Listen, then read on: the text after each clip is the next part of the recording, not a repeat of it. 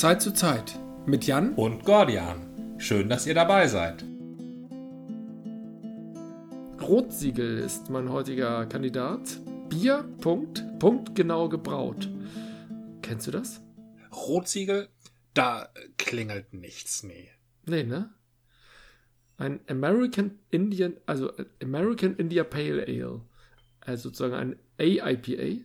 Und die sitzen in Jersbeck. Ist ja auch nicht so weit weg.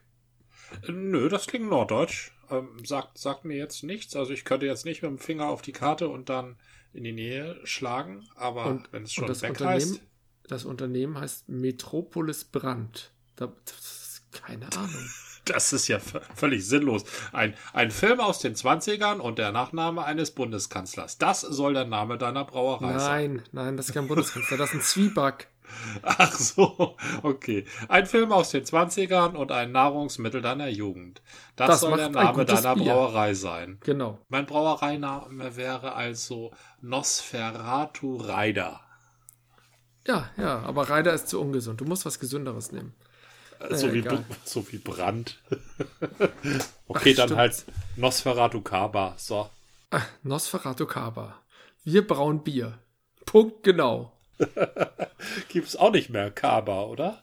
Doch, gibt's, gibt's noch. Ach, ja, ich, noch. Ich, ja, sowas trinkt man als Erwachsener eigentlich nicht so, aber das haben wir neuerdings bei uns im Haus. Tatsächlich ah, das echte Kaba. Jetzt mit 20% weniger Zucker. Da war auch genug drin, oder? Ja, also es war ja irgendwann klar, dass die Lebensmittelunternehmen ihren Zuckergehalt und ihren Salzgehalt reduzieren mussten. Ne? Das, das ja. hat man ja schon vor 30 Jahren ge gesagt. Und irgendwann, wenn man das vor 30 Jahren, wenn das die, die Extremen fordern, die, die Radikalen, dann wird das 30 oh. Jahre später Gesetz. So ist das. die Radikalen. Also das, ich habe das, ich bin ja gesundheitlich immer auf einem guten Wege. Also ich bin ja gesundheitlich immer informiert informiert, ne? Nicht, weil ich ja. so krank bin, sondern weil ich da beruflich mit befasst bin, ne? Schon klar, schon klar. 130.000 Leute sterben jährlich in Deutschland an den Folgen von erworbenem Diabetes, also Diabetes mellitus. Ja, jetzt, jetzt mal die Frage der Zeit. Mit oder an Diabetes, ha? Ja, nee, das, das man, man, man, ja, du, du, du, hast, du hast völlig recht. Also der Diabetes löst sehr viele Krankheitsbilder aus, die den Körper nachhaltig schwächen und beeinträchtigen. Und diese führen mindestens indirekt, aber vielfach auch direkt zum Tode. Ja. Also dass der Diabetes mellitus ist einer der Hauptrisikofaktoren für fast jede Erkrankung, die, des, die zum Tode führt, ist der Diabetes ein Risikofaktor. Genau. Ist ja aktuell, ist ja auch Diabetes-Kranke ähm, sind ja auch Risikopatienten. Ja, oh. richtig, schon wieder. Ja, das, das werden sie auch bei jeder Erkrankung sein, die hochploppt. Diabetes ist die Volkserkrankung. Und das Tragische beim Diabetes ist, du kannst ihn genau wie Lungenkrebs, sogar noch mehr als Lungenkrebs, das kannst du auch durch Einatmen von Dingen, die du unfreiwillig einatmest, bekommen, äh, verhindern indem du einfach nicht Gottverdammt nochmal so viel Zucker isst, äh, dich ein bisschen mehr bewegst und überhaupt auf deine Ernährung achtest. Und jetzt kommt die Reduktionsstrategie. Hatten wir da nicht schon mal drüber gesprochen, welche Möglichkeiten die Lebensmittelproduzenten und welche Möglichkeiten die Lebensmittelhändler haben?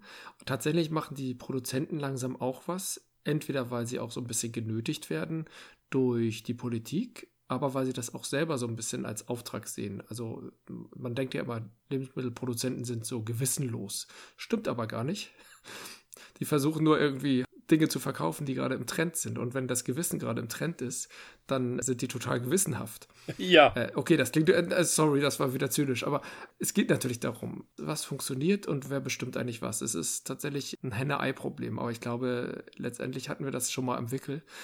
Und eine Folge ist aber, wenn der Trend oder der Mainstream oder die, äh, eine ausreichend große Gruppe in der Bevölkerung sich das vorstellen kann und das irgendwie gerade angesagt ist, sich gesund zu ernähren, das von der Politik auch gefördert wird, die da ganz stark gefragt ist, sei es in Aufklärungsform oder eben auch in äh, Regeln, dann gibt es plötzlich solche Ansätze wie jetzt mit 30% weniger Zucker, 20% weniger Salz und da sind ja noch andere Sachen. Glutamat ist ja schon das Böse an sich. Das flog ja schon vor zehn Jahren irgendwie aus allen Lebensmitteln raus, die was auf sich hielten. Äh, oder waren es 15 Jahre? Ich weiß es nicht mehr. Und auf diese Weise verändern sich halt schon Lebensmittel zu gesünderen Lebensmitteln, wobei bei Glutamat bin ich mir da nicht so ganz sicher. Das hatte, das stand in der Kritik, aber ähm, da gibt es eben schlimmere Kandidaten wie zum Beispiel Zucker. Richtig, ja. Glutamat ist ein Geschmacksstoff, der ist halt auch wie Zucker dazu da, dass wir zu einer äh, Geschmacksverstärker, Entschuldigung, nicht Geschmacksstoff, Geschmacksverstärker, der dazu führt, dass wir halt öfter zubeißen, als wir eigentlich Hunger haben. Ne? Das ist so mhm. semi toll, aber es ist nicht so tödlich wie Zucker.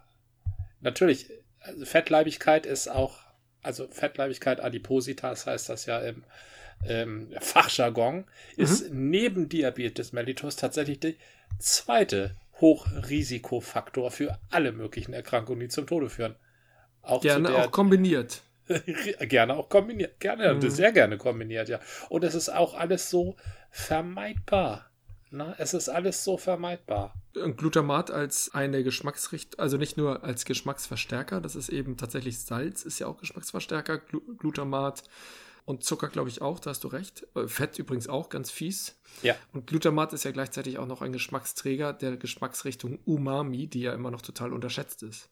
Ja. Weil man sie irgendwie nicht so richtig fassen kann. Immer wenn man fragt, wie schmeckt denn das, dann sagen die Leute so. Also die wenigsten sagen, hey, das ist ja voll Umami, sondern vielleicht sowas wie irgendwie fleischig oder irgendwie, ja, ich, ich kann es auch nicht fassen. Ja, das ist dieser Reinbeißwollen-Geschmack. Apropos Reinbeißwollen, wollen wir mal reinflaschen wollen? Ja, was hast du denn?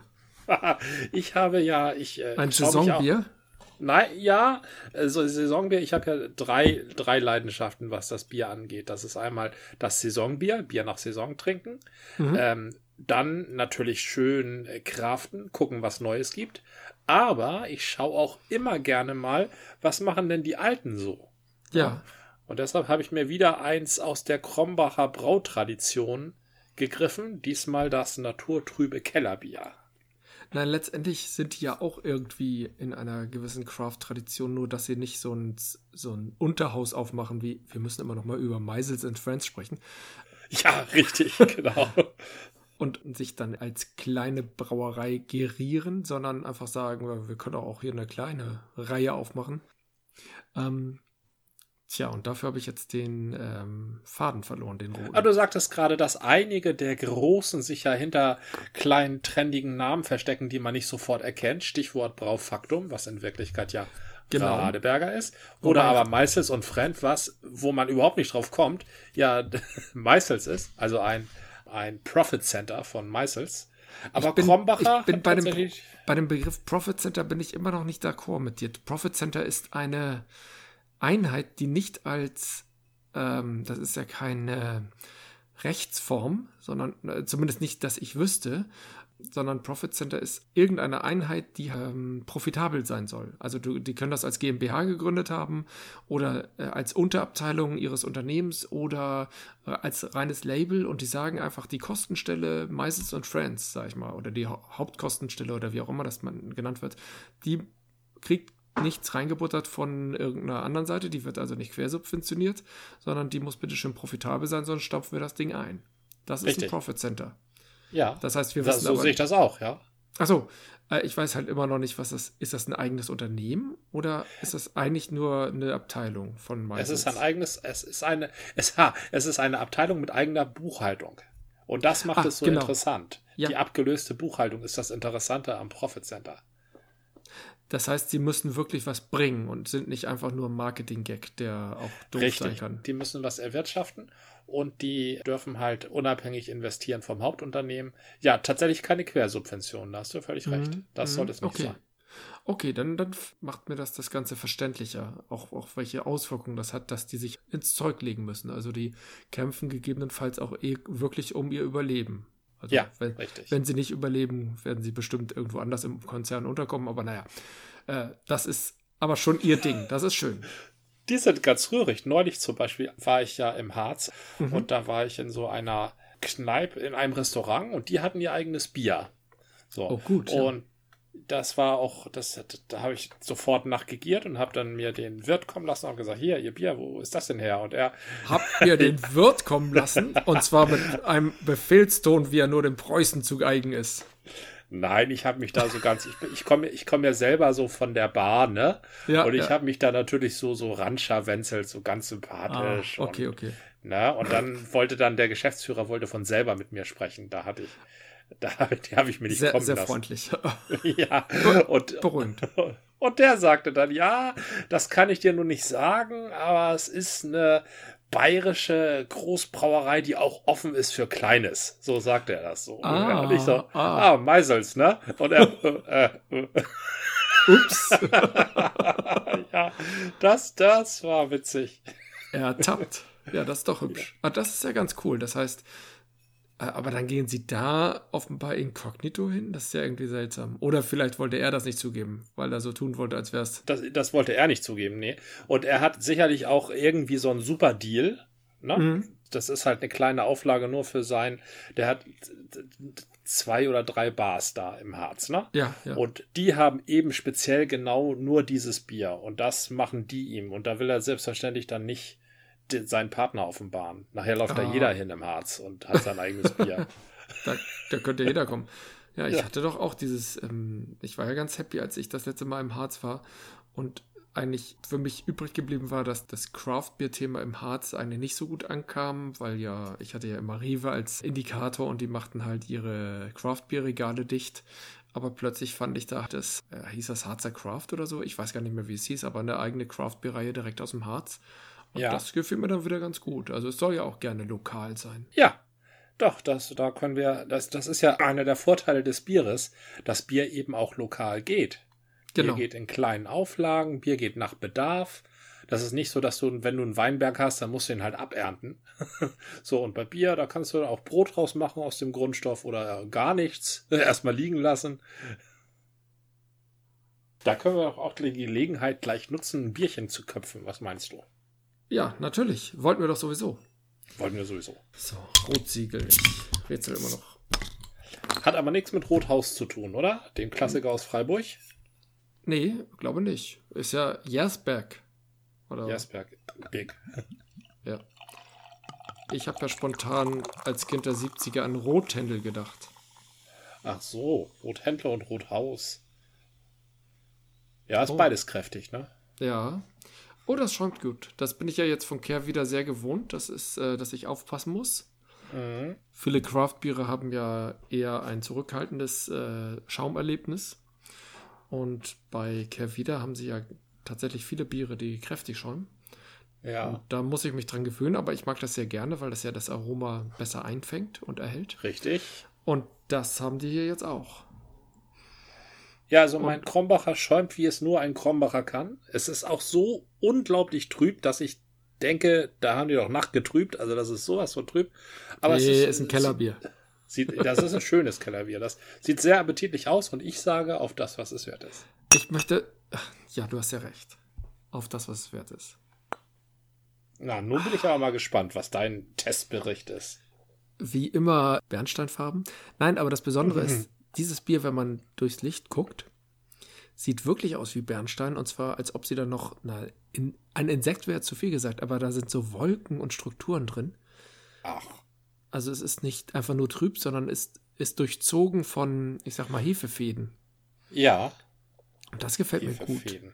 Also, Hefe sind halt, bildet tatsächlich Fäden, das stimmt, ja. Und die Ja. kannst du sehen. die kann ich hier sehen und das habe kenne ich sonst nur vom Hefeweizen. Dass kleine Hefeelemente da so irgendwie nach unten fa fallen oder sinken und dann eine Spur hinterlassen. Und hier sind halt auch so Spuren. Ich würde sonst im Science Fiction würde ich vielleicht sagen, das sind Warpspuren. Ach Quatsch. Wie Wolken oder Nebel oder ja, irgendwie schon cool. Waren das Oh. nicht so Würmer bei den Bajoranern Äh, mit Captain Cisco? Nee, das war ein Wurmloch und da leben ganz normale Leute, die dann aber auch irgendwann mal angeblich auf der Erde waren und wohl Religion gestiftet haben oder zumindest religiöse Verwirrung oder sowas. Ja. Und die waren Und- nicht irgendwie Würmer? Nee, die, also mit Cisco haben sie in Menschenform interagiert. Ich erinnere mich da auch an Wurmer im Warp. Oder war das mit diesem. Das war eine andere Geschichte. Da gab es mal. Das war dieser Barclay, der, der sich nicht beamen lassen wollte. War das? Ja, Das war das, ne? Ja, das war Next Generation und da gab es einen, der sagte immer, da sind irgendwelche Würmer im, im Subraum oder sowas. Und man wird Aha. ja gebeamt durch den Subraum, was auch immer der Subraum ist. Ja. Und äh, da waren tatsächlich Würmer drin und er fühlte sich immer angegriffen. Und da haben sie, glaube ich, ich weiß es nicht mehr genau, aber sie haben da, glaube glaub ich, eine Lebensform oder sowas festgestellt. ja, ja, richtig, genau. Und alle hielten ihn für verrückt, ne? Genau, genau. Und Barkley war ja gespielt von Dwight Schultz, ne? Den wir auch schon vom A-Team kannten. Der war auch der bei A-Team der Verrückte und wenn man sich das so überlegt, dann war er irgendwie auf seine Rolle festgelegt, oder? Ja, aber doch ganz anders. Ich fand, ja, du hast ihn wiedererkannt. Also er spielte irgendwie seine Art. Auf jeden Fall spielte er beim A-Team Murdoch. Howdy Dog ja. Murdoch. Ja. Und ähm, ja, eigentlich muss ich noch mal was über diesen Schauspieler erfahren, denn äh, so ein bisschen könnte der ja auch ein Comedy-Mensch gewesen sein und dann halt zum Schauspieler geworden sein. Das könnte sehr gut passen. So wie der Mr. T beim A-Team ja eigentlich auch kein gelernter Schauspieler, sondern ein Wrestler war. Ja, der hat ja auch genau so gespielt. Richtig, also, ja. also jetzt nicht, nicht so mehrdimensional. Und immer wenn sie dachten, nee, der ist jetzt uns ein bisschen zu unterkomplex, kriegt er halt eine Spritze und hat geschlafen. Ja, und, dann hat und, er dann ganze Teile der Story nicht mitbekommen. Genau, und, und wir haben ihn nicht mitbekommen, das war ja auch dann hilfreich. Und dann ist er aufgewacht, dann wurde ihm das nochmal erklärt, das war dann fürs Publikum, das auch nicht so helle war. Da hat man das nochmal zusammengefasst bekommen. Und dann war seine Hauptaktivität natürlich ein bisschen raufen und rängeln. Und ja. wenn er Antworten geben sollte, hat er nur ah, gesagt. Ja. Um klar zu machen, das ist jetzt wirklich eine Frage, die stellst du lieber nicht. Oder doofe Idee. Damit war dann jede Diskussion auch beendet und dann kommt man sich wieder den MacGyver-artigen Basteleien zuwenden oder der lustigen Gewalttätigkeit, die äh, in Richtung Bud Spencer und Terence Hill ging, ne? Nur nicht so, eine, so ein komischer Soundtrack, also so ein lustiger. Ja, also die Sprüche waren schon vergleichbar, glaube ich. Mhm. Der MacGyver, das ist ein guter Vergleich. Das A-Team war ja eher so Anti-MacGyver. Das A-Team hat ja immer, lief ja immer auf Schießen raus, ne? Die haben nee, Fallen die haben, gebaut aber ja, die haben ja. auch hauptsächlich geschossen, ja. Ne? Ja, aber gerne auch mal aus irgendwelchen Sachen Dinge gebastelt, die dann auch geschossen haben. Um sich irgendwie frei zu schießen, obwohl okay. sie gar keine Waffen hatten. Also das kam auch mal vor. Ich glaube, die haben irgendwann mitgekriegt, dass MacGyver gut ankam. Und ja. ich habe MacGyver ja erst viel später äh, kennengelernt. Ich dachte, ich glaube, ich fand den Vorspann von MacGyver so, so albern und habe den nie weitergeguckt. Nicht, dass der Vorspann vom A-Team jetzt irgendwie gut war, aber ich habe das A-Team irgendwie anders angefangen und deswegen war das für mich nicht verbrannt. Ich war ja immer sehr schnell beim Hop oder Top sagen. Äh, MacGyver hatte dann erst später äh, bei mir überhaupt ähm, Bewusstsein geschaffen, dass das vielleicht doch eine ganz lustige Serie der 80er gewesen sein könnte. Funktionierte ja. aber beim Nachgucken in den 90ern nicht mehr so gut. Das nee, A-Team nee. A-Team allerdings auch nicht. oder Colt Sievers. Sind nicht gut gealtert. Ja, wir sind einfach gealtert. Also, das sind ja so, das sind ja Fernsehangebote gewesen, die haben sich ja an Jungs zwischen 9 und, sagen wir mal, 14 gewendet eigentlich, ne? MacGyver da, tatsächlich auch an, also A-Team tatsächlich sehr an Jungs, MacGyver, so wie ich es verstanden habe und mitbekommen habe, durchaus auch an Mädchen. Ach, also, echt? Ein, einerseits, weil er eben so der Bastler und nicht der Hau drauf war. Also ein bisschen so mit Intelligenz und Gewitztheit und weil ja. er ja auch irgendwie ganz interessant aussah. Kann auch sein. Ach so, ja gut. Ist das denn an Mädchen? Also ich habe das nur mitgekriegt öfter im Gespräch, dass Mädchen, Mädchen, also heutige Frauen bei MacGyver eher sagen, ja, habe ich auch gesehen und beim A-Team hat keine Frau gesehen. Das ist seltsam. Das A-Team hatte ja, also MacGyver hatte ja, soweit ich mich erinnere, überhaupt keine Frauenfigur. Ne? Der war eigentlich auch immer ziemlich alleine. Er hatte irgendwie einen mhm. Auftraggeber und ansonsten war er alleine. Ich weiß auch gar nicht genau, was er, was er war. Ich glaube, irgendeine Form von Agent. Das A-Team waren ja eher so Freischärler, ne? Ja, da kamen eigentlich auch keine Frauen vor. Höchstens so als Auftraggeber. Oder als, äh, na doch, es gab doch diesen Schönling, der immer meistens aus irgendwelchen Zusammenhängen mit Frauen gelöst werden musste. Die Serie, die einen attraktiven Hauptdarsteller hat, wendet sich an Mädchen. Ja, da können wir ja, uns drauf ja. einigen. Aber ob, ob das nun etwas ist, wo Mädchen durch empowered werden, sich identifizieren können und aufrecht und mutig in die Welt gehen, das möchte ich mal bezweifeln. In den 80ern waren im, im Privatfernsehen Empowerment, glaube ich, nicht das Thema. Doch, interessanterweise bei, zum Beispiel bei Colt Sievers, also ein Colt für alle Fälle. Ja. Da gab es gleich zwei starke Frauenfiguren. Einmal die Jodie, glaube ich, hieß die. Die war ja sogar Stuntfrau und dann die Auftraggeberin von Colt Sievers. Also der hat ja immer Aufträge bekommen. Ähm, ja. Der sollte Leute festnehmen, die ihre Kautionsauflagen gebrochen haben, indem sie einfach abgehauen sind. Ne? Mhm. Also der war so Kautionsjäger. Und dessen Auftraggeberin war eine Frau und interessanterweise die Mechanikerin bei äh, Knight Rider. Stimmt, also stimmt. Die Mechanikerin, die sich um das Auto gekümmert hat, die hat, glaube ich, sogar nachher nochmal, das waren, glaube ich, sogar mehrere. Und äh, die war eigentlich auch immer ziemlich prominent und die war sowas wie der Scotty von Knight Rider. Also die konnte immer Kit reparieren, hatte ein besonderes Verhältnis zu dem Auto. Genau. Ja, es war genau. auch eine starke Frauenfigur, ja. Ich habe Knight Rider tatsächlich auch recht intensiv gesehen und die haben sie, wenn sie dabei war, war sie halt wirklich sehr gut mit Kit, weil äh, sozusagen war sie sogar die Erfinderin, aber zumindest, nee, das nicht, aber sie war zumindest sehr versiert. Aber ja. im Vordergrund habe ich sie nicht gesehen, tatsächlich. Also in einigen Folgen wurde sie halt prominent mit eingebracht, aber sonst war sie tatsächlich eine sehr deutliche Nebenrolle. Ja. Sonst war da noch dieser ältere, geraumelierte Herr, der irgendwie der, der Boss war. Der Chef die, von der Phoenix der Foundation. Äh, genau. Und die Phoenix Foundation war doch immer in so einem Truck unterwegs, ne? Ja, in dem Truck war eben die Frau unterwegs. Ach so. Äh, vielleicht habe ich das damals doch nicht so wahrgenommen. Ja, das also stimmt. Ich in muss sagen, die Frau unterwegs. Ich muss sagen, dieses Bier ist jetzt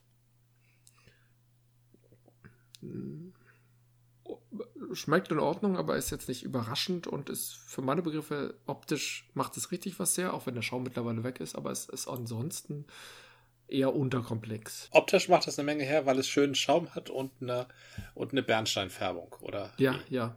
Also wie, wie man ah. das so ah. erwartet. Obwohl, es stimmt nicht. Es ist nicht unterkomplex. Ich werde dem nicht gerecht.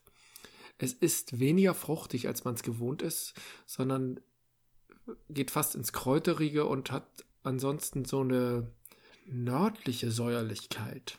Das ja. ist keine, nicht so eine tropische Säuerlichkeit. Also fast eher wie so eine, eine Lage trifft es nicht ganz und auch nicht irgendwie was, vielleicht was Fermentiertes. Aber nur, mhm. wenn dann nur ein Hauch. Ich, ich muss dem, ich muss das Ganze revidieren. Ich finde das interessant. Nicht das übliche, der übliche IPA-Geschmack. Ja. Ist aber kräftig? Mittel, mittel. Oder hat es eher was, was Fruchtiges? Nee, nee, gerade nicht so fruchtig. Also da ist so ah, ein fruchtiger okay. Anklang, aber eine Säuerlichkeit, die beim IPA durchaus typisch ist. Ja. Also in der Intensität, aber nicht in der Form oder in der, in der Art, weil es irgendwie so eine fermentierte Säuerlichkeit fast schon ist. Das ist spannend. Also insofern ein Hauch von Sauerbier. Nicht so stark wie die Wildwuchs-Spezialitäten, aber. Mhm. Sauerbier oder saures Bier. Da müssen wir irgendwann auch noch mal vielleicht so eine kleine Session drüber machen, um das ordentlich zu differenzieren. Also, wir müssen eine Session zu Meisels machen und eine Session zu Sauerbier und eine Session zu was nicht alles. Und zum neuen Senatsbock? Ach ja, das kommt ja auch bald wieder. Ich kann, dir, ich kann dir ja mal kurz sagen, was auf der Rückseite steht. Farbe Bernstein. Ja. Wer, wer hätte es gedacht? Aber. Was kann es denn angehen? Es gibt dahinter einen Farbcode. EBC16. Und oh, jetzt bin ich baff. Ja. Es sagt mir nichts. Bittere, sagen sie immer, also Bitternote. Ich muss kurz zählen. Hier sind, glaube ich, sechs Hopfen Symbole und vier sind ausgefüllt. Also. Also vier von sechs. Vier von sechs, was auch immer. Also es hat eine IBO, also eine International Bitterness Unit äh, von 45. Das ist okay. Ja. Geht stärker, aber muss nicht. Und dann Charakter fruchtig, frischhopfig, vollmundig, leicht prickelnd, bla bla bla, aber es steht leider nicht drauf, was für Hopfen.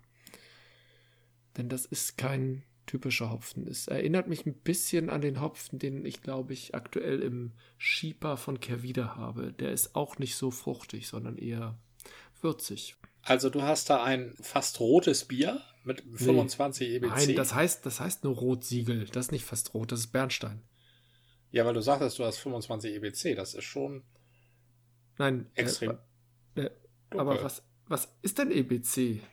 Mir sagt ähm, das nicht. Das ist die European Brewery, ich glaube Color. Also das ist halt die Färbung und es geht, das geht halt von, ich glaube, das beginnt bei 10 und geht bis 30. Hab ich 25 gesagt? Hattest du ja. Entschuldigung, hier steht 16. Ich, also, ich habe ein Problem. Oh. Ähm, Sorry. Nee, nee, ich, ich kann, es könnte auch sein, dass ich 25 gesagt habe. Ich habe ein Problem, was sich auch darauf auswirkte, als ich mir überlegte, was, worüber sprechen wir heute eigentlich? Ich, ich fühle mich so ausgelaugt. Ja. Okay, ich habe ein paar Tage kein Bier getrunken, das kann es auch sein. Ja. Aber, aber ich glaube, mein Hauptproblem ist aktuell, ich habe diverse Aktivitäten so in der Corona-Zeit aufgenommen, wie Podcasten äh, verstärkt. Okay, dann irgendwann wieder ein bisschen reduziert. Trotzdem hänge ich da halt sehr drin und ich kümmere mich ums Fanzine-Archiv. Das heißt, ich stelle Sachen entweder ins Fanzine-Archiv ein oder scanne die Dinger und habe da mir so ein gewisses mh, hm, Pensum irgendwie angewöhnt. Und das Ja. kriege ich aber nicht mehr in meinen Familienalltag unter, Oh. sondern schiebe das halt so in den Abend. Und Ja. diese persönlichen Aktivitäten, die stehen dann halt hinten an. Das heißt, die fange ich dann so mal um 23 Uhr oder später an und komme Ja. dementsprechend, äh, finde hier keinen Absprung und komme mal in letzter Zeit extrem spät ins Bett. Das kann ich sehr gut verstehen. Vielleicht sind deine Hobbys einfach zu zeitintensiv. Ja, äh, möglich ist das, aber ich mag sie ja ganz gerne. Ja, Hobby ist ja auch eine sehr. Übrigens, wusstest du, kennst du die Etymologie des Wortes Hobby? Nein, ganz und gar nicht. Woher kommt das? Also aus dem Englischen Das- dachte ich. Ja, das kommt aus dem Englischen von dem Wort Hobbyhorse. Hobbyhorse, das ist eine Verkürzung von Hobbyhorse. Und Hobbyhorse Ja. heißt Das sind Also, Steckenpferd. Hobbyhorse äh, habe ich äh, lustigerweise als Sportart für Kinder im letzten Ja. Herbst kennengelernt. Das nannte sich nämlich Hobbyhorsing, also Steckenpferden. Und da Ja. Nehmen sich die Kinder ein Steckenpferd, ich, Erwachsene habe ich da nicht gesehen, und springen halt selber über Hindernisse mit diesem Steckenpferd. Das, äh, als ich das, Das zuerst gesehen hatte, dachte ich, das ist ja ein lustiger Spaß. Aber das ist offenbar eine echte Abte Sportabteilung. Ja, das sind die, dann sind die Steckenpferde, haben dann aber auch nicht so einen langen Stecken, nur so einen kurzen, ne? Nur so Doch, doch, 20 die- Zentimeter. Nee, nee, nee, nee. Die waren schon, äh, nee, das waren 80 Zentimeter oder so, würde ich sagen. Echt? Oh. Also mein Also Kind, mein kind war da gesehen, ganz aber ich glaub- begeistert, aber ich dachte so, äh, hoffentlich wird das jetzt nicht die Sportart ihres Lebens. Da hätte ich so ein bisschen Erklärungsnöte. Ich bin mir ziemlich sicher, sowas gibt es auch bei Erwachsenen und da haben die Steckenpferde dann nur noch wenige Zentimeter Stecken, ne? damit man eben auch über die Hindernisse kommt. Das ist ja einfach, dann könnte man sie doch gleich weglassen. Richtig, da könnte man sie gleich weglassen, aber dann wäre es ja nicht Hobbyhorse, sondern äh, ganz normales über Hindernisse springen. Ja, stimmt. Ja, ja, ich verstehe die Leute nicht immer. Der Engländer an sich, äh, sowas soll man heute nicht mehr sagen, aber die Engländer, die haben ja, weil sie so schlechtes Wetter haben, diesen ganz besonderen Humor entwickelt. Ne? Ach, nur wegen des schlechten Wetters? ja, ich glaube schon. Und irgendwann kam sie eben darauf, dass es sehr absurd aussieht, wenn ein erwachsener Mann mit so einem Steckenpferd durch die Gegend reitet. Bei, bei Kindern verzeiht man es ja. Das ist Monty Python, das stimmt. Richtig, das ist Monty Python-artig. Und deshalb haben sie sich halt für eine Beschäftigung, die ein Erwachsener sich selber sucht, um sich irgendwie zu beschäftigen. Dafür haben sie den eben den Begriff des, er hat ein Hobbyhorse ähm, Ja, ja. geprägt. Ne? Also das, das ist an sich schon eine sehr absurde und witzige Begriffsprägung, finde ich. Ne? Es gibt ja dieses Steckenpferd und wenn du halt ins Fanzine-Archiv schreibst, dann ist das eben dein Steckenpferd. Mhm. Und das, das in Verkürzung wurde halt zu Hobby. Was man ja tatsächlich auch so sagt. Ja, jetzt sagt man das, weil das aus der ähm, ja, man nennt es auch Steckenpferd auf Genau. Deutsch. Ne? Im Deutschen Äh, nennt man es auch, er hat ein Steckenpferd, ja. Meinst du, das ist eine Übersetzung des Hobby? Weil die Leute sagten, da wollen wir mal hier einen ordentlichen deutschen Begriff verwenden im 19. Jahrhundert und hat dann gesagt, das ist ja sein Steckenpferd. Tja, also ich habe da eine ganz eigene Theorie. Nur zu. Es gibt ein sehr berühmtes Buch. Einer der berühmtesten frühen Romane war ähm, Das Leben und die Ansichten von Tristram Shandy Gentleman von Lawrence Stern. Da war ein Pfarrer und äh, irgendwo in York, also im Moment, Norden nochmal Englands. von Tristan Gendy, Gentleman, was? Äh, Leben und Ansichten Ja. von Tristram Shandy. Ach so, das ist ein äh, Eigenname. Das ist ein Eigenname, ja. Solche Titel hatten die Bücher früher und das Buch erschien so um 1700. Mhm. Äh, das handelt eben eben nicht von diesem Tristram Shandy, also erst so in der zweiten Hälfte. Der wird dann überhaupt erst auf der Hälfte des Buches geboren. Also da sind dann schon so 600 Seiten rum, dann tritt der Held erst auf. Erstaunlich. ja, und äh, die erzählte Zeit äh, bis zu seiner Geburt sind auch, glaube ich, drei Tage, wenn überhaupt, vielleicht zwei Tage. Also es läuft sehr langsam, das Buch. Offenbar. Weil eben, ja, weil eben der Autor die ganze Zeit die Figuren charakterisiert, die da auftreten. Insgesamt treten auch im gesamten Roman so sechs Figuren auf oder zehn. Das weiß ich nicht so genau. Ähm, auf jeden Fall hat eine dieser Figuren ein sehr lustiges Hobby. Und dieses Hobby und die Etymologie von Hobbyhorse wird da auch lang und breit ausgeführt. Und das ist auch ein sehr exklusives Hobby, ein sehr lächerliches Hobby. Ja. Aber das Wort, er hat ein Steckenpferd und er reitet mit seinem Steckenpferd im Dorf herum, das kommt eben die ganze Zeit vor. Und zwar ständig und immer. Mhm. Und dieser Roman, Leben und Ansichten von Tristram Shandy äh, Gentleman, war das Lieblingsbuch von dem deutschen Philosophen Leibniz und dem deutschen Dichter Goethe und dem deutschen Übersetzer Schlegel und von Thomas Mann und von Schopenhauer und von äh, Heinrich Heine, also jedenfalls von allen möglichen Leuten, die wir heute die großen Klassiker nennen. Und die haben alle dieses berühmte, äh, gar nicht mehr so berühmte Buch gelesen? Und geliebt? Ja, die haben alle dieses, die haben alle dieses Buch geliebt, ja. Und ich glaube, die haben eben dieses, diese Beschreibung des Steckenpferdes einfach in ihre Werke übernommen. Und dadurch hat sich eben Steckenpferd als äh, Hobby, also als Begriff für Hobby etabliert. Das glaube ich. Das kann sehr gut sein. Gerade wo du Schlegel erwähnst, ähm, ein Kind des 19. Jahrhunderts und gefühlt kommt der Begriff Steckenpferd mhm. auch aus dem 19. Jahrhundert. So hat sowas Biedermeierartiges. Wollte ich auch gerade sagen, das ist so, so diese Biedermeier-Leute, die reiten auf einem Steckenpferd umher, ja. Denn man zog sich ja in der Biedermeierzeit, so wird es ja kolportiert, ins Private zurück. So etwas haben wir im Moment ja auch gehabt, aber aus anderen Gründen. Und dadurch wurde dann der Begriff übersetzt, zum Beispiel durch Schlegel und dann vielleicht erstmal als Steckenpferd übersetzt und äh, gleichzeitig damit geprägt. Das könnte durchaus sein. Ja, ja. faszinierend. Ja. Also, mein Steckenpferd ist ja neben einem Fanzine-Archiv und ähm, Podcasts auch immer noch Bier trinken, wobei das eine vom anderen nicht zu trennen ist. das ist auf keinen Fall voneinander zu trennen. Alles passt zu Bier trinken. Also mein Steckenpferd ist ja Gitarre spielen und das ist ohne Bier trinken gar nicht denkbar. Und Gitarre spielen wäre, oder andersrum, dieser Podcast wäre ohne dein Gitarre spielen ja auch nicht richtig denkbar. Das hören wir jedes Mal am Anfang und am Ende. Ja, das A und O sozusagen. Das ist ja fast religiös. Ich muss aber sagen, wo wir beim Biertrinken nochmal waren, auch wenn es nicht so unterkomplex ist, wie ich am Anfang dachte, es macht mich nicht ganz glücklich. Ich weiß nicht, woran es liegt. Ich, vielleicht ist es einfach, es ist nicht mehr unrund und es sieht gut aus, aber es ist, glaube ich, die Richtung ins ich nenne es mal fermentiert, es ist nicht fermentiert, soweit ich es ähm, einschätzen kann, aber ich, ich, mag dieses Fermentierte ja nur eingeschränkt.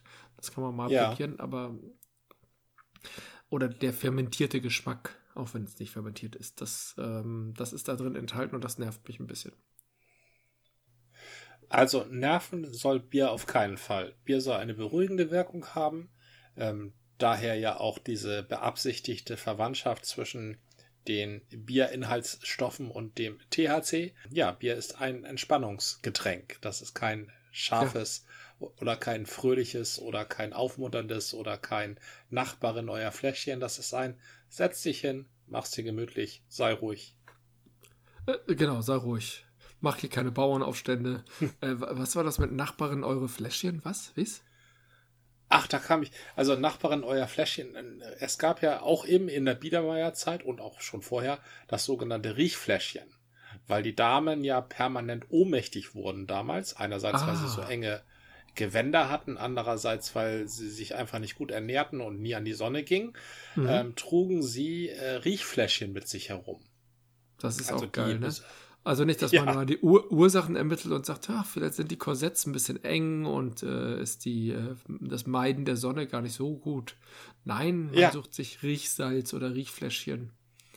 genau, das stimmt. Und genau, ähm, I remove the cause, but not the symptoms. genau. Also hier, hier das Gegenteil. Und Nachbarin, euer Fläschchen ist eins dieser zahlreichen Zitate, die wir aus dem Goethes Faust kennen, ohne zu wissen, dass es aus Goethes Faust stammt. Stichwort des Pudels Kern und so weiter. Ja, Pudels Kern weiß man, dass es von Goethe ist, aber Nachbarin, euer Fläschchen kannte ich vorher noch nicht. Jetzt weiß ich, dass es aus Goethes Faust kommt und außerdem, dass es das überhaupt gibt. Ach so, das kannst du von. Ja gut, nee, dann kann ich ja alles Mögliche behaupten. Das, das tut mir leid. Irgendwann, wenn ich meine 180 Bücher, die hier noch so rumliegen, auch mal angefangen habe zu lesen, dann werde ich auch mal Goethes Faust lesen, glaube ich. Ja, das ist, eine, das ist eine schöne Sache. Gegen Ende ist es so ein bisschen Stephen King-mäßig. Also das Ende ist so ein bisschen, äh, muss jetzt ja zu Ende gehen. Ne? Deshalb hat er auch später noch einen draufgesattelt. das Schöne ist, Stephen King dachte ich gerade an Horror und Splatter, aber du meintest eher dieses krampfhafte Ende. Ja, Stephen King hat tolle Settings, die er toll präsentiert und er kriegt einfach die Enden nicht hin. Mhm. Ich, ich versuche mich gerade zu erinnern, in seinen Kurzgeschichten war er da ganz gut, glaube ich. Ja. Aber sobald er eine lange Geschichte hatte, ich hatte ein, zwei Sachen, ja, äh, wie zum Beispiel Dead Zone hatten wir schon mal am Wickel. War eigentlich ein tolles Setting, hat sich auch gut entwickelt. Das Ende ist bei mir völlig verdrängt, aber es war nicht gut. Aber du hast es mir, glaube ich, auch mal den Film empfohlen. Also die Verfilmung kann ich alle empfehlen. Ich kenne keine, die schlechter ist als die Bücher, wenn ich sie mal vom Ende her denke. Also das ist wirklich eine Kurzgeschichten kann er wirklich gut. Also pointierten, also Pointen erzählen kann er sehr gut, aber wenn es länger wird, dann wird er schlecht und das finde ich merkwürdig, denn normalerweise ist ja die die Kürze die größere Herausforderung. Aber es gibt Leute, die beherrschen die Kürze besser und es gibt Leute, die beherrschen den großen Bogen. Das sind ah. zwei verschiedene Fähigkeiten. An der Aussage ist nicht unbedingt was dran, denn diejenigen, die sagen, ich schreibe hier einen tollen Roman, aber die eigentliche Herausforderung ist eine Kurzgeschichte, denen will ich das zubilligen. Aber die Leute, die Kurzgeschichten schreiben und dann sagen, ich fange jetzt meinen Roman an, die scheitern auch gerne mal. Nur die sind nicht so bekannt, weil Kurzgeschichten, reine Kurzgeschichtenschreiber sind einfach nicht so berühmt. Also Ausnahmen bestätigen die Regel, aber das möchte ich einfach mal in den Raum stellen. Kurzgeschichten sind selten so populär. Ja, äh, also es gab mal in den 80ern, in den frühen 80ern gab es eine große Kurzgeschichtenmode. Da gab es Kurzgeschichtenbände. Na, aber ja. heutzutage, da hast du völlig recht, da muss es ein Roman sein und nicht selten, gerade Kriminal- und ähm, Fantasy- und äh, Historien-Schriftsteller äh, haben da einen Hang zu, nicht selten gleich in Form eines dreibändigen Werkes. Mhm. Dieses also Ausufernde die, kann ich, äh, und, und, wenn das dreibändige Werk noch nicht zu Ende ist, dann machen wir halt sieben oder zwölf oder 25. Also dieses Richtig. Ausufernde nicht auf den Punkt kommen und oh, äh, oder äh, meinetwegen auch die Kuh melken, bis sie nicht mehr melkbar ist, äh, das ist wirklich extrem. Es ist immer die Frage, was möchte man erzählen? Ne? Das ist, also möchte ich wirklich eine Entwicklung, also muss, brauche ich, brauche ich tatsächlich den Schauplatz, den ich habe, auch 20 Jahre später, dann muss es natürlich ein dickes Buch sein. Ne? Damit, ich glaube, passiert. das ist etwas, was Tolkien, ohne dass er es wollte, begründet hat, dass du nämlich nicht eine Geschichte erzählst, sondern eine Welt bevölkerst. Ich behaupte, dass Game of Thrones, obwohl es eben auch, da sind ja viele Geschichten und es gibt auch einen großen Bogen, aber letztendlich ist Game of Thrones auch erstmal eine Welt, ich meine, die gibt es ja auch schon viele tausend oder sogar Millionen Jahre. Ich weiß nicht mehr. Da gab es irgendwo mal so eine Zusammenfassung, wann die ersten und pipapo und wie die Welt entstanden ist. Habe ich alles nur so am Rande mitgekriegt oder mal eine Videozusammenfassung. Aber trotzdem hat es auch so was Weltenbauendes, wie man das sonst äh, von Tolkien kennt. Und dann kulminiert es natürlich in so eine Geschichte, die dann erzählt wird, wie bei Game of Thrones. Äh, die braucht ja auch noch lang genug. Und dann kann man aber trotzdem in dieser Welt immer noch weiter erzählen. Sei es halt, dass wir zurückblicken und sagen, was war eigentlich vor 1325 Jahren? Könnte man ja auch noch mal gucken. Und da fällt mir mhm. noch eine mhm. Geschichte ein, weil da in der groben Entwicklung der Historie werden interessante Aspekte benannt. Was weiß ich, wie kam es eigentlich zu dieser Konstellation aus Menschen und Drachen? Das könnte man ja auch noch mal in einer in einem tollen 3 bis 27 bändigen Romanzyklus umfassen. Ja. Und so sind solche Welten, wenn sie erstmal verfangen, es ist halt leichter, diesen Zugang zu finden. Genauso wie ich leichter den, beim Rollenspiel zum Beispiel Zugang gefunden habe zu einer Welt, die mir bekannt war. Genauso ja. kannst du in dieser Welt auch sagen, oh, da kann ich auch noch mal eine Geschichte lesen, die 500 Jahre in der Vergangenheit liegt.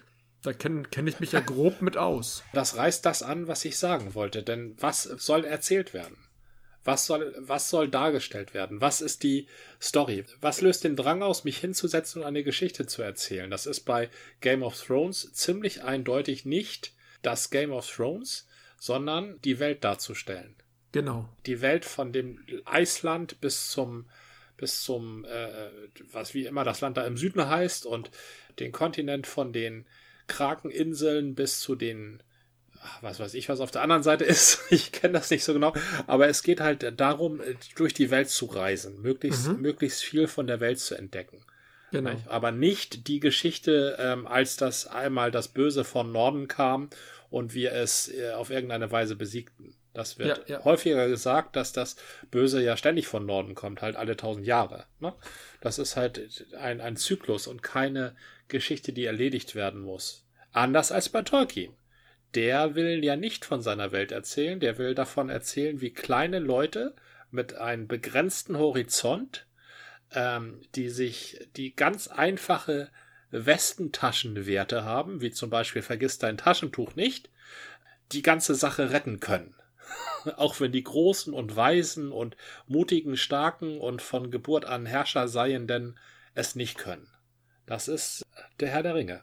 Ich glaube, bei Tolkien haben wir einen merkwürdigen Glücksfall, denn Tolkien hat ja zuerst Sprache entwickelt. Das war ja so äh, als Philologe so sein Hobby, dass er sich eigene Sprachen ausgedacht hat und sich auf diese Weise auch Sprachen angenähert hat.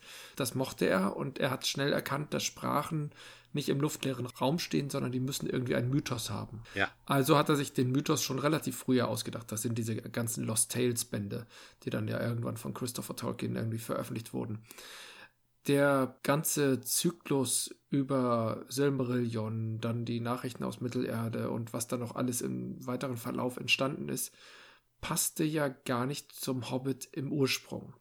Im Hobbit flossen aber seine Geschichten, die er sich halt, oder seine Welt, die er sich vorher ausgedacht hat und seine, seine Lieder, die er schon gedichtet hatte in früherer Zeit, die ließ er ja in den Hobbit immer mal wieder einfließen, so als Hist Historie, äh, mythische Vergangenheit und so, um dem ganzen Buch eine Tiefe zu geben. Aber nur, nur wirklich ein Hauch. Also irgendwie hieß es da, das ist ja hier, Stich ist eine Klinge von Gondolin.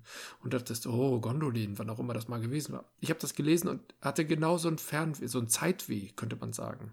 Das war, ja. das Ding hatte einfach nur durch diese Andeutungen, die ins Buch reingestreut waren, eine Tiefe, die selten durch ein ja durchaus Kinderbuch erzielt wird. Und diese Tiefe machte Sucht nach mehr. Und die, diese Tiefe hat er halt im Herrn der Ringe natürlich ausgewalzt. Und im Herrn der Ringe fing er dann auch an, genau diese Dinge. Sein Ansatz, die kleinen Leute machen große Dinge, denn ähm, der Hobbit ist ja eigentlich das erste, wo der kleine Hobbit im wahrsten Sinne des Wortes große Dinge erledigt, nämlich den Drachen letztendlich. Naja, er besiegt ihn nicht, aber er trickst ihn halt aus. Der kleine ja. Hobbit tritt dem großen Drachen entgegen dass er dann halt noch diesen Geisterbeschwörer ähm, irgendwie plötzlich später prominent besetzt, weil er Gandalf eigentlich nur aus dem Spiel haben wollte, damit die Zwerge mal allein irgendwie sind und nicht immer diesen äh, Deus Ex Machina Gandalf zur, zur Rettung haben. Das war ja eigentlich erstmal nur so ein Witz der Gandalf im Hobbit ist ja nicht der Gandalf der Herr der Ringe, ne? Der Gandalf im Hobbit ist eher auch eher ein Taschenspieler, Zauberer, ne? Der macht keine großen. Im Herrn der Ringe ist er eigentlich auch immer nur Taschenspieler. Der macht Feuerwerke und macht hier und da.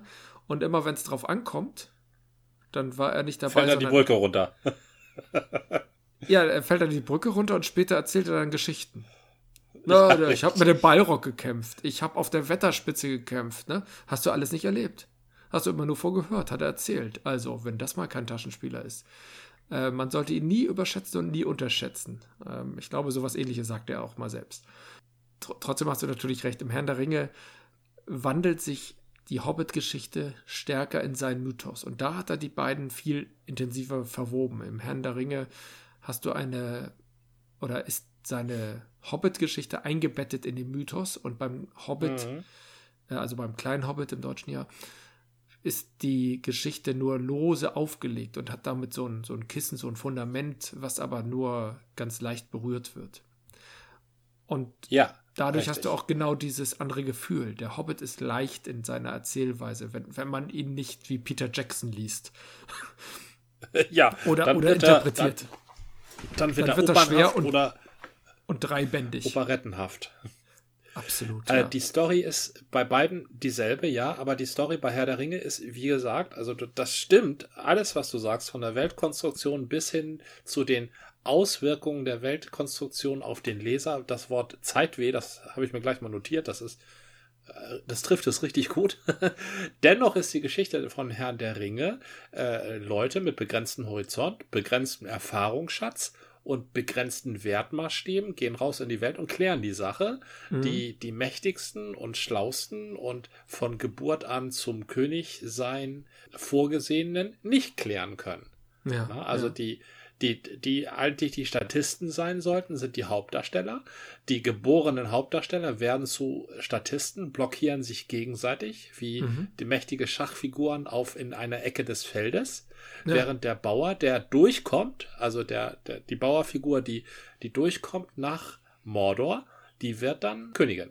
Oder was du willst. Das mhm. ist die Geschichte von Herr der Ringe. Und das ist eine, für einen Roman, eine gute Geschichte. Also es ist nicht die beste Geschichte, es ist das Ursujet der Fantasy, weshalb ich von Fantasy auch nicht so viel halte literarisch. Also ich lese es gerne, aber ich halte es nicht für Literatur, denn das Grundkonzept von Fantasy ist ja doch immer Probleme, die durch Magie ausgelöst werden, können nur durch Magie gelöst werden. Also das ist der Klassiker. Also der wirft den Zauberring in den Berg äh, ins Feuer. So. Ja, ja. Dann macht, macht alles Puff oh, oh, oh, und die Sache ist geklärt. Das ist kein starker Plot. Na, das ist jetzt genau, nicht genau. Der, der Zauberberg von Thomas Tolkien Mann. war auch nicht der Plotter. Also er konnte, er konnte tatsächlich diese Geschichte, eigentlich eine kindgerechte Geschichte, nur später ein bisschen mit ähm, Legendenstoff und ein bisschen brutaler und ein bisschen fulminanter erzählen, aber letztendlich ist es die gleiche Geschichte nochmal in Grün. Aber er konnte seine Welt halt schildern und er konnte der Geschichte so viel Tiefe und Realismus geben, weil sie auf einer so unglaublich reichhaltigen Welt basierte, wo ja. du jeden Gras halt, jede Symbolmine halt äh, kanntest. Ja, richtig. Und deswegen kommt einem das Buch so nahe, ohne eine fulminante Geschichte zu sein. Und das ist auch völlig mhm. in Ordnung. Ich habe es geliebt. Äh, und äh, ich habe es jetzt länger nicht gelesen, aber letztendlich würde ich sagen, ich liebe es noch immer noch. Und das ist etwas, was die Filme ja nie konnten. Filme können keine Tiefe haben. Filme, also keine Weltenbautiefe. Filme müssen eine Geschichte erzählen. Und deswegen sind die Filme aus meiner Sicht schwächer, müssen schwächer sein, weil sie eben sich an der Geschichte aufhängen. Sie können natürlich, und das ist halt sowas wie Sound, ähm, Soundtrack, Bühnenbild hat man früher gesagt. Ich, ähm, also die ganzen Matte-Paintings und Special Effects und so, da können sie mit glänzen und das gleicht das den Weltenbau wieder aus. Und sie können natürlich ja. auch Elemente des Weltenbaus des Buchs nutzen, aber sie können dir ja nicht noch sagen, ach übrigens, hier ist noch ein Anhang für 25 Begriffe aus den Elbensprachen, die ja dargelegt werden und auch noch das Elbenalphabet. Und die Zwerge haben auch noch ein Alphabet. Das sieht übrigens aus wie die Runen, aber ist ein eigenes und so weiter und so fort. Das, das geht ja da alles nicht. Sie können halt dieses ganze Unterfüttern nur andeuten und anreißen. Das haben sie gut gemacht, also das muss ich sagen. Ja. Ansonsten hat Jackson versucht, den Weltenbau oder den Weltenuntergrund durch die ganzen Rahmenbedingungen, die Film halt bietet, was sehr viel und toll ist, äh, zu füllen und dadurch eben ein ganz eigenes Werk geschaffen. Es ist eben nicht das Mittelerde, das Tolkien beschreibt, aber es ist trotzdem was schon sehr fulminantes, aber es kommt aus dieser Sicht, aus meiner Sicht, nicht ans Buch ran. Mhm. Also Weil, und das kann es auch nicht. Meiner Ansicht nach gibt es Momente, wo das Buch übertroffen wird. In Momenten ja, ja. Ja, in Momenten wird Tolkien übertroffen durch die Mittel, die Jackson zur Verfügung hat und die Tolkien nicht zur Verfügung hatte da möchte ich zum Beispiel mal, zum Beispiel das Totenheer das hinter Aragorn herzieht. Ja. Da hat Tolkien ganz große Probleme bei der Beschreibung, weil es spät im Buch auftaucht und bis dahin haben wir schon allerhand Wesen, die halb da sind, gesehen. Also die Nazgul sind nur halb da und mhm. Äh, selbst Frodo ist auch nur halb da, Sauron ist sowieso nur halb da, Gandalf ist zu dem Zeitpunkt auch nur halb da. Ähm, und dann taucht noch ein ganzes Heer auf von Leuten, die irgendwas, äh, irgendeine Schuld mit sich rumtragen und dann auch nur halb da sind. Da bin ich nicht so ganz mitgegangen. Das und eine zweite Schwierigkeit. Total, es ist auch total blass ja. im Buch. Es wird beschrieben und du ja. denkst so, ah ja. ja, das ist jetzt auch mal so aus der Mottenkiste hervorgehoben, ja? Ja, ja. richtig.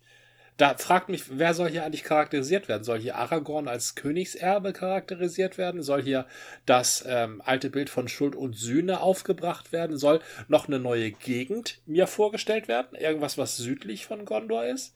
Ne? Das, das war eine, äh, ja, wie du sagtest, irgendwie aus der Mottenkiste äh, eingeschoben. Und, und die Piraten von Umbar. Die Piraten von Umbar ähm, die tauchen ja im Buch auch ganz kurz auf. Die kommen da auch irgendwie von Süden herbeigesegelt. Und die passten für mich überhaupt nicht ins Buch. Also Piraten, das ist einfach kein guter Ausdruck für eine Raiders. Welt wie Mittelerde. Im, Im, Englischen sind es ja die Raiders, ne? Tatsächlich? Ich glaube ja. Das wusste ich nicht. Die ähm, Raiders? Ähm, ja. Ah, es passt. Nicht die Pirates? Nee, nee, es heißt nicht Pirates. Also, äh, das weiß ich allerdings nur von einem ähm, Rollenspiel, Regel, ähm, Rollenspielbuch. Da heißt es halt äh, wirklich äh, The Raiders of Umbar. Und äh, das müsste halt äh, ein Begriff sein, den Tolkien selber gebracht hat. Und Raiders wäre wieder was anderes. Das Dann bin ja ich ja wieder mit ihm versöhnt. Das war eine Folge des Podcasts von Zeit zu Zeit mit Gordian und Jan. Bis zum nächsten Mal.